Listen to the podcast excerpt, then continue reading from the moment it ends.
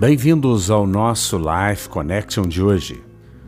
Texto escolhido, Lucas, capítulo 15, versículo 22 em diante, que nos diz: O pai, no entanto, disse aos seus servos: Depressa, tragam melhor roupa da casa e vistam nele. Coloquem-lhe um anel no dedo e sandálias nos pés. Matem um novilho gordo faremos um banquete e celebraremos. Pois este meu filho estava morto e voltou à vida. Estava perdido e foi achado, e começaram a festejar.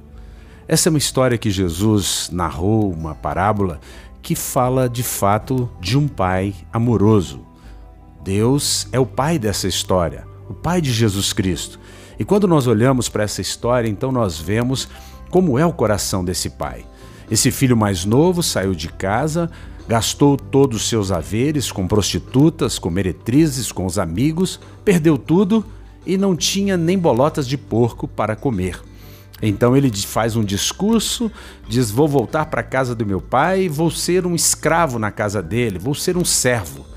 Mas esse pai não recebe como um servo, recebe como filho, coloca as sandálias nos seus pés, e isso demonstra que aquele pai o recebeu de volta como filho e não como servo, porque os servos é que não usavam sandálias nos pés.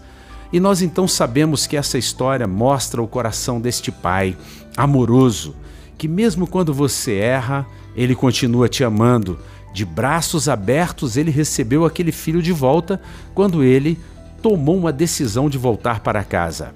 E aí nós então olhamos para a vida de muitas pessoas que não conseguem é, entender o quão amoroso é o seu pai, o quanto Deus o ama.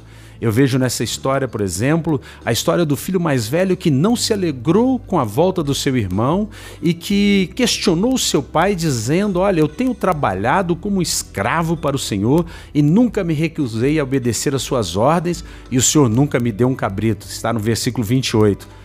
Mas aquele pai amoroso diz para o filho mais velho: Tudo que é meu é seu, meu filho. Você sempre está comigo e tudo que eu tenho é seu. A lição para nós é essa: nós não teremos a herança deste pai maravilhoso se não estivermos sempre com ele. Aquele filho mais velho não entendeu isso. O filho mais novo aprendeu a duras penas. Mas o fato é, é que Deus não tem prazer naqueles filhos que se perdem, mas naqueles filhos que voltam para a casa do Pai. Que a minha igreja, que a igreja de Jesus na terra, seja a representação máxima da casa do Pai. Que nós possamos abraçar aqueles que se achegam a Ele. Que nós não estejamos lembrando do passado dessas pessoas, mas que nós estejamos olhando como esse Pai amoroso olha para este filho e o abraça e coloca o anel de volta no seu dedo. Que você seja ricamente abençoado. Um beijo grande no coração.